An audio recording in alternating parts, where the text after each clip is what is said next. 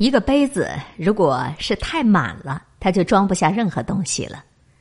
曾经跟一位英语老师聊天，问他什么样的学生是最难教的，老师回答：没有求知欲的学生。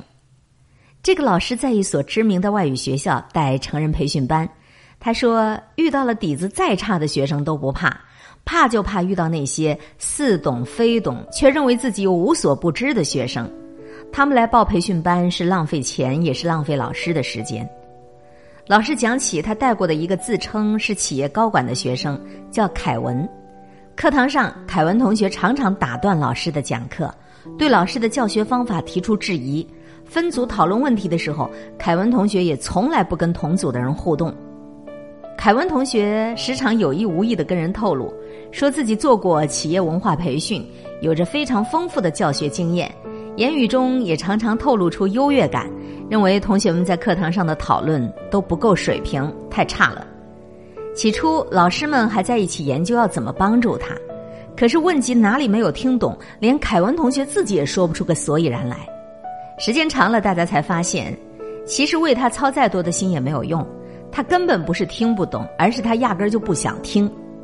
他从来也没有卸下自己的领导身份。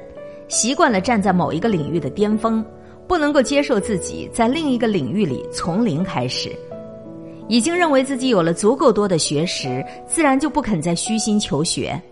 外语学校的进修对他来说，不过是一层身份的镀金罢了。求知的道路是没有尽头的，杯子如果是满的，你就装不下任何东西了。这世上真正的高手，从来不会认为自己是天下第一。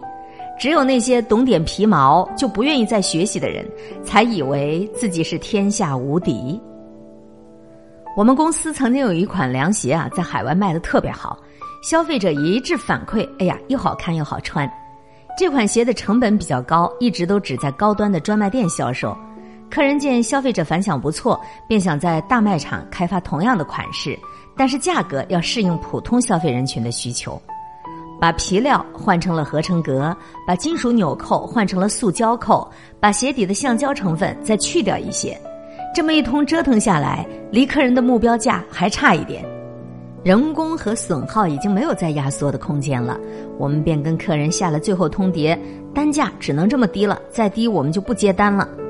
当时我们工厂在行业里还是颇有影响力的，我们都做不了的鞋子，同行基本也接不下来。本以为客人会在单价上退让一步，但是不久，客人便向我们购买了技术物资，说是有另外一家小工厂接了这个单。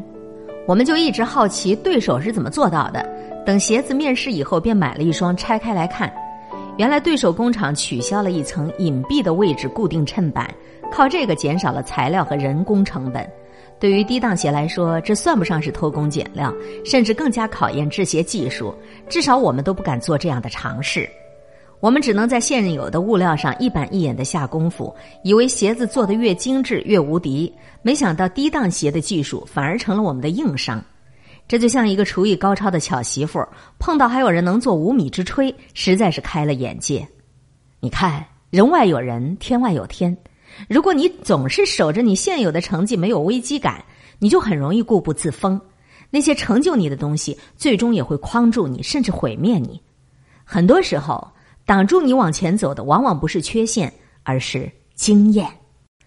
那些有追求的人呢，从来都不留恋自己的经验。有一次去参加本地作协一个小小说改稿会，改稿会请了省刊的编辑老师来做评委。点评的时候，评委老师提到一份署名为张三的稿件，我们都面面相觑，都不知道张三是谁。点评完了之后，作协最德高望重的才叔。出来领走了这份稿件，他说：“就是怕评委老师顾及他的面子，不敢下狠手来点评，所以就用了一个假的笔名。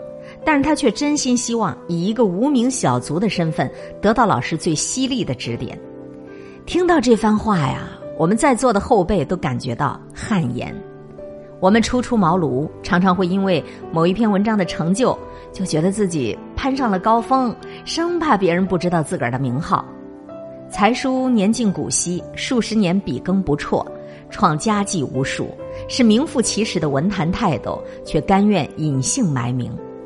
一知半解的人常以为自己无所不知，而大彻大悟的人却认为自己一无所知，这就是差距。世面见得越少，越容易自高自大。如果内心的修为不够，很容易稍微做出点成绩就开始目中无人，生怕别人不知道自己的成绩，更接受不了别人对自己的否定。而真正眼界开阔的人，却是很容易发现自己的不足，哪怕是面对后起之辈，他们也能发现值得学习的东西。空杯的心态，才是你求知的最高境界。